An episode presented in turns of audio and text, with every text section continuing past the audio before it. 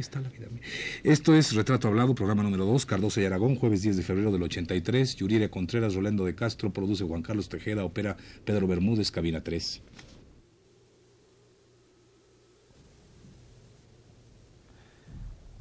Radio UNAM presenta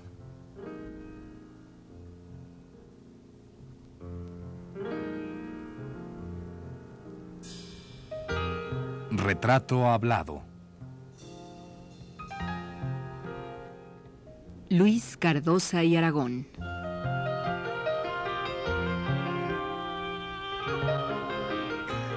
Un reportaje a cargo de Elvira García.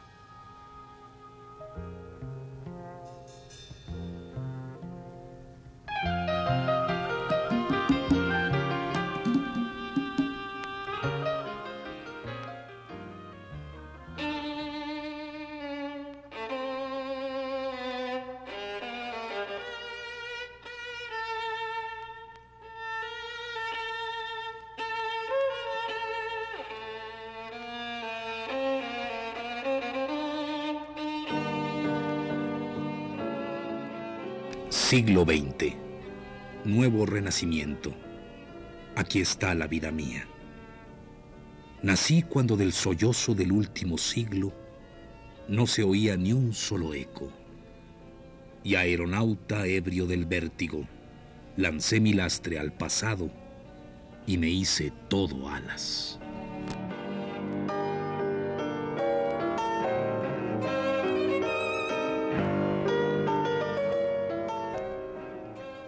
Tal vez mis ojos tengan las retinas convexas y mi visión sea única. Mi mundo es deformado, dolorido, el mundo de los otros reflejado en mis curvos espejos. En los curvos espejos de la vida, el gesto mejor se ve, porque se ve grotesco.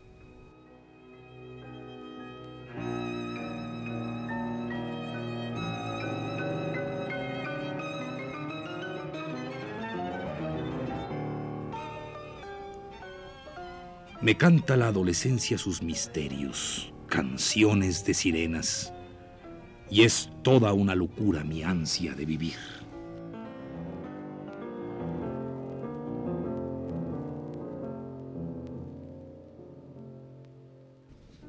Hemos querido empezar así nuestro segundo programa dedicado a Luis Cardosa y Aragón, dejándole oír a usted, amable Radio Escucha, apenas un fragmento del largo poema titulado Luna Park, que nuestro personaje escribiera en la ciudad de Berlín durante el año 1923.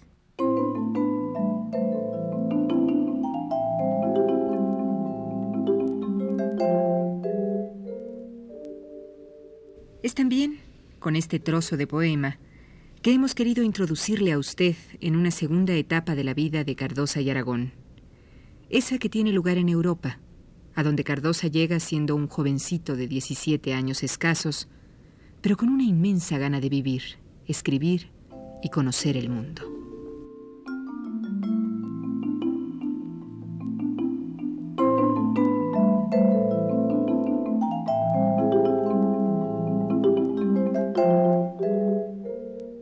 Don Luis, insistiendo en su estancia en París, Usted eh, mm, inicia prácticamente eh, toda una vida intensa de, y prolífera en, tanto en las letras como en, pues, en las artes ya. Eh, conoce usted a los surrealistas en esta época, se acerca a la lectura, se acerca más a la lectura, escribe sus primeros poemas largos, como Luna Park, Elogio de la embriaguez, que es un poco posterior, y conoce a Picasso y a bueno, una serie de gentes se acerca a Rimbaud, a Baudelaire, a una serie de, escritores. ¿Qué podríamos decir, así un poco tratando de ver hacia a lo lejos esa época vivida? ¿Qué, ¿Qué le dejó toda esta experiencia tan hermosa? Llegué a París menor de edad, con una gran vocación, con un gran fervor, con una gran intención de descubrirme y de descubrir la vida que estaba amaneciendo cada día que pasaba. París para mí fue un deslumbramiento. Es una ciudad prodigiosa. Cada vez que la visito, la amo más. Y en ella cada noche mía parisiense en esos años míos de mi adolescencia y juventud, cada una de esas noches fue una de las mil y una noches. Ahí entré en relación con mis compatriotas, todos ellos estudiantes de medicina. Eran más o menos diez muchachos. La Escuela de Medicina de Francia tenía un prestigio extraordinario y los padres de muchos de mis compañeros guatemaltecos eran médicos graduados en París que habían mandado a sus hijos a que estudiaran medicina, que volvieran a sus patrias con el título de médicos de la Universidad de París, que heredaran sus casas de salud, sus clientelas, en fin, que hicieran su vida de médicos porque el padre había sido médicos y, y heredaran hasta la clientela. Para mí fue completamente lo contrario. Mi vocación se impuso y me dediqué a ella de una manera desesperada y angustiada, porque tenía la preocupación de que mi familia no comprendiera mi necesidad absoluta de dedicarme para lo que había yo nacido. Pero mi familia me sostuvo. Yo le mandé un ultimátum de que de todas maneras yo seguiría mi vocación si ellos no me ayudaban. Mi padre fue lo suficientemente comprensivo para ayudarme y yo pude seguir viviendo en París con una pensión mínima que me permitió ir adelantando en mis conocimientos y en el descubrimiento de la vida misma, porque ahí fue todo el desarrollo de mi vida erótica reprimida, de mi pueblo difícil, atrasado, en que un adolescente, en que un joven y la época misma no permitía la expansión de, las vivencias, de tener una vida plena y profunda.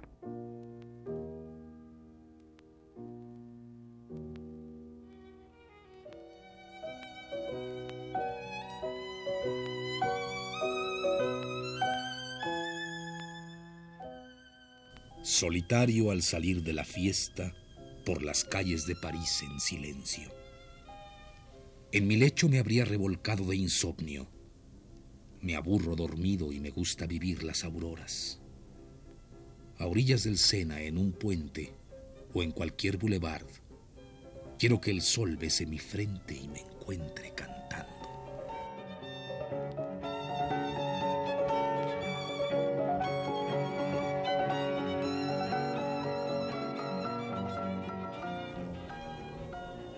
Y seguimos con Luna Park, el poema que Cardosa y Aragón escribiera casi adolescente en Berlín, apenas terminada la Primera Guerra Mundial. En el poema, don Luis refleja su deslumbramiento ante dos encuentros. Uno, el de su juventud llena de ansias de vivir, y el otro, el de París, una ciudad que impresionó al muchacho pueblerino de Guatemala. De Luna Park, José Emilio Pacheco autor del prólogo al libro Poemas completos y algunas prosas, ha dicho.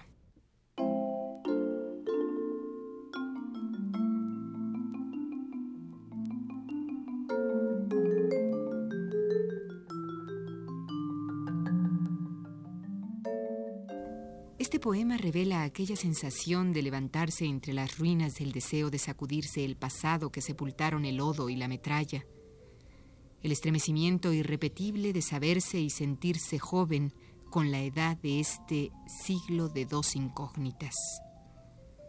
Hay conciencia de que todo es fugaz, espíritu de juego, alegría, espontaneidad, vitalidad.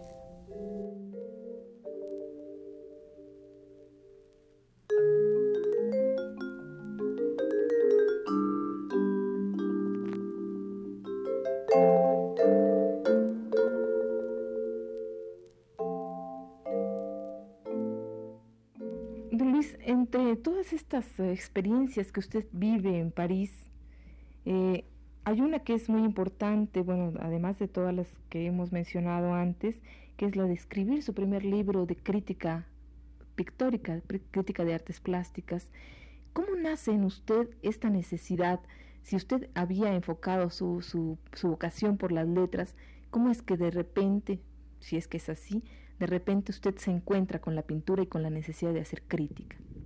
En mis encuentros en París con los muchachos latinoamericanos, franceses y de, de todas las procedencias, en los cafés nocturnos en Montparnasse se reunía, diría yo que la élite del mundo.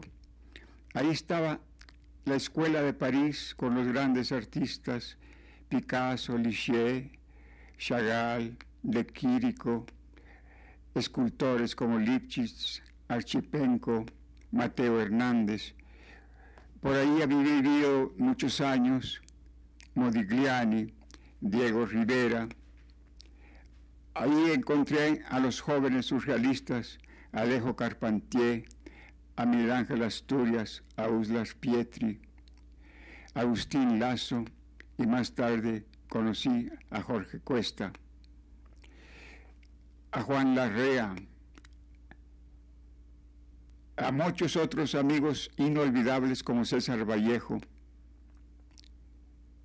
Agustín Lazo, y comencé a ver pintura y me fue gustando la pintura, la fui comprendiendo en la manera intelectual, imaginativa con que yo he escrito de ella.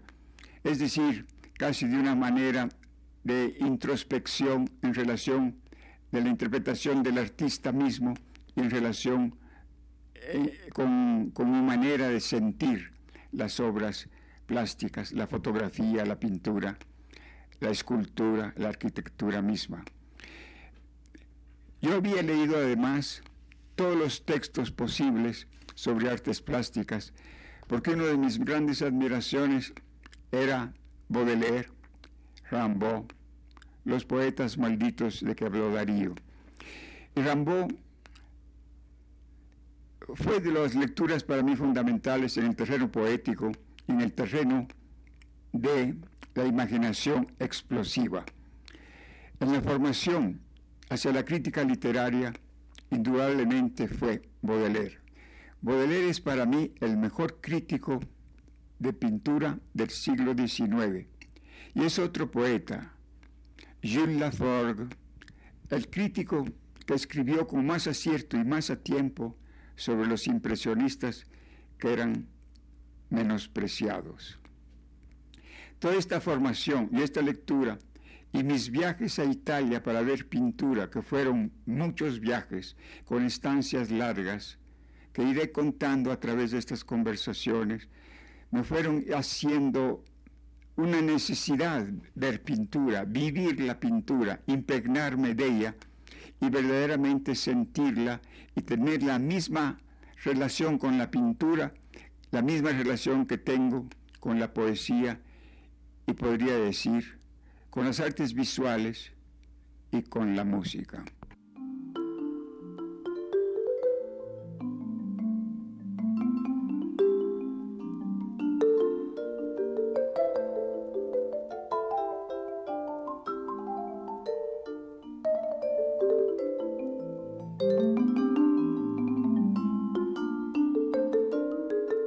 En el poema Luna Park, estaba el joven Luis Cardosa, que había llegado a un continente que días atrás había conocido la guerra.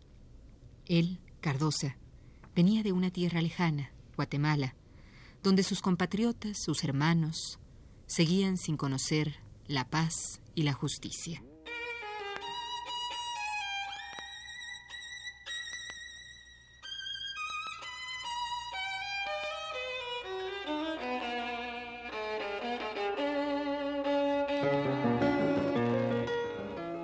La nueva generación del mundo tiene pasado y esperanzas sepultados en los campos de batalla. En el hogar, el recuerdo culmina en odio. Tal es el surco abierto de la herida que sangra.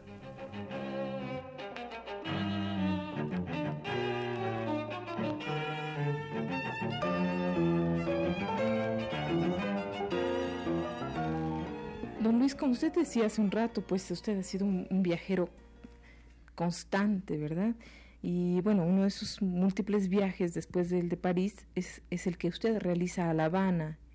Tengo entendido que es 1929, si no estoy equivocada, ¿Por qué deja París y elige La Habana? ¿Qué descubre en este mundo que es más cercano a sus raíces y a su patria? Después de muchos años en París de viajar por Europa, yo tenía nostalgia de, de América. Es un verdadero azar el que me trae a América. Mi vida está llena de azares felices, todas las casualidades, todas las cosas repentinas que me han ocurrido.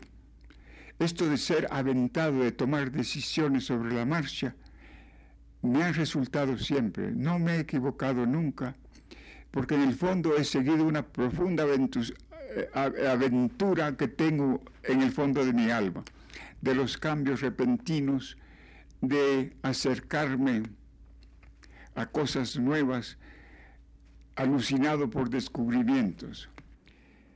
Había costado, eh, viajado por Bélgica para ver a los flamencos, por Holanda, por Italia muchas veces. Había sido ya presentado en Arezzo con la divina reina de Saba. Viajé a La Habana, acepté el consulado que me había prometido Aguirre Velázquez y llegué a La Habana en el 29 me encuentro con América, con nuestra América, con el trópico de La Habana, con la hermosísima ciudad que es La Habana, con el inmenso mar azul y el sol del trópico, fue en verdad un deslumbramiento. Claro, y además de ese gran deslumbramiento por el paisaje, si usted encuentra a Federico García Lorca, que seguramente para usted también fue un deslumbramiento. ¿Cómo es su amistad con él? He contado varias veces mi encuentro con Federico García Lorca he escrito y voy a recoger en los papeles que voy a publicar tal vez este año, que se llaman Al río, novela de caballerías, cinco recuerdos sobre Federico, una figura excepcional, extraordinaria, de una atracción, de una imantación, de un traslado de su espíritu, de su música, de su alma, en la amistad verdaderamente excepcional. Llegué a La Habana, llamé por teléfono recién llegado, a las horas de haber llegado, a Jorge Mañach, y creyó que yo estaba de paso por La Habana, el gran puerto de mucha circulación, y me invita que pasa por mí a mi hotel y me lleva a bañarme con su familia a Miramar y veo ahí, a las pocas horas de mi llegada a La Habana, en traje de baño, con la familia de Jorge Mañac una puesta de sol y mil muchachas morenas y rubias en las playas de La Habana, yo me sentí verdaderamente enloquecido de la emoción de la cordialidad y de la, de la hermosura del mar, del crepúsculo verde y naranja y de las muchachas morenas que estaba yo viendo, que las estaba comiéndomelas con los ojos. Mi encuentro con Lorca él llegó invitado por la Sociedad Cubano-Hispana de Cultura a dictar conferencias. Él estaba en Nueva York dictando conferencias en la Universidad de Columbia. Una tarde me habla Juan Marinello, que esa tarde nos juntaríamos varios amigos, como era la costumbre, para planear la edición de la revista Avance, que hacía él Marinelo con Mañach, Lizazo y Chazo. Y me dijo, no faltes este día, porque viene Federico García Lorca y Porfirio Barba Jacobo. Prometí llegar y en efecto esa mañana, por equivocación, me eché en el ojo una gota de yodo en vez del colirio, me lavé inmediatamente el ojo, pero con la luz de, la Habana llena de puñales, mi ojo se volvió un tomate me tuve que poner un parche de pirata. Y así llegué yo por la tarde a reunirme con mis amigos cubanos, Mañach, Marinelo, y encontré por primera vez al gran Federico García Lorca y a Porfirio Barba Jacob.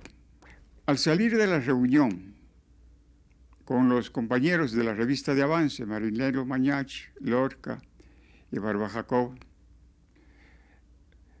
fuimos a una cervecería porque había un gran calor en La Habana. Yo ya conocía La Habana, tenía algunos meses allá, y me pidieron que los llevara a una cervecería. Pero quiere decirle antes que Durante la reunión, como de dos horas charlando entre amigos de la revista de Avance, la plática la llevó, la acaparó con una brillantez extraordinaria García Lorca y con mucha gracia, con mucha sabiduría, pero verdaderamente de una manera arrolladora. Y Barbajacó fumaba cigarros tras cigarro y casi no dijo una palabra. No sabía cómo atajar aquel caudal de invención y de gracia que era Lorca. Los demás de vez en cuando interveníamos en la conversación, pero lo que nos interesaba era escuchar aquel Lorca de unos 32, 33 años, que era realmente maravilloso conversando. Y creo que nos dijo algunos poemas de poeta en Nueva York. Al salir de ahí vamos a la cervecería, los guío yo, y esta es una anécdota que, he contado creo ya por escrito, y por eso se la digo.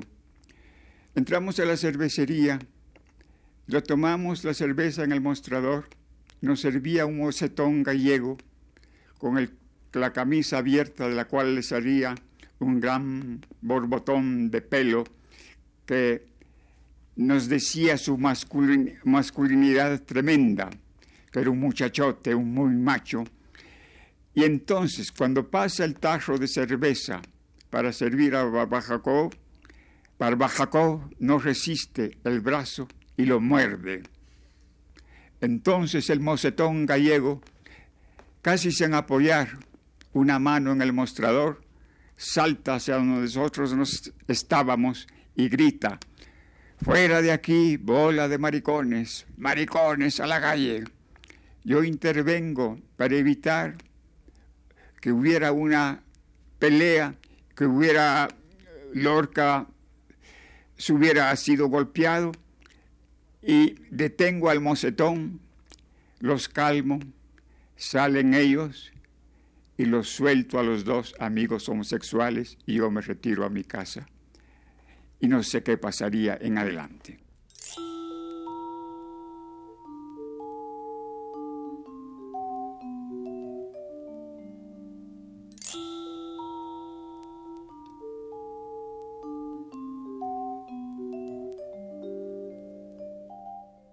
Y Cardosa y Aragón finalizaba así, a los 17 años de edad, su poema Luna Park.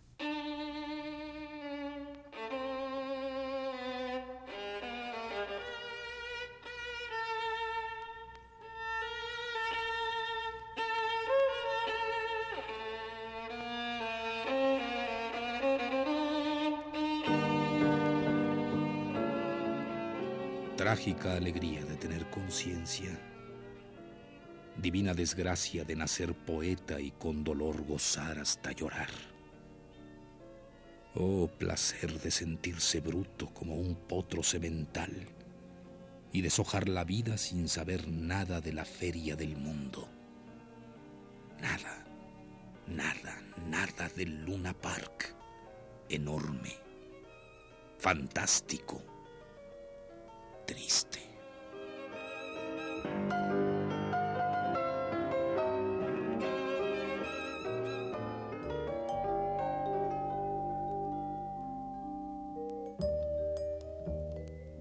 Esta fue la segunda parte de la serie dedicada a don Luis Cardosa y Aragón. Le invitamos a escuchar la tercera el próximo jueves a las 22.30 horas. Gracias por su atención.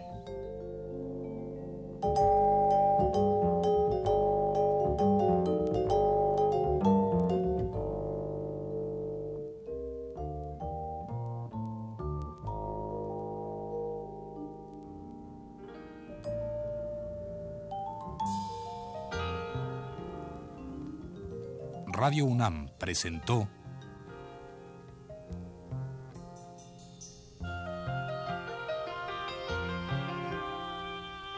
Retrato Hablado. Luis Cardosa y Aragón.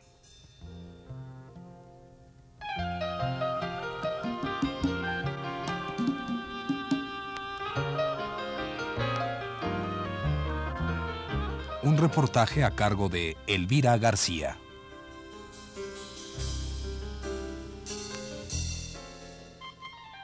Realización técnica de Pedro Bermúdez y Abelardo Aguirre. Voces de Rolando de Castro y Yuriria Contreras. Fue una producción de Juan Carlos Tejeda para un programa de Elvira García.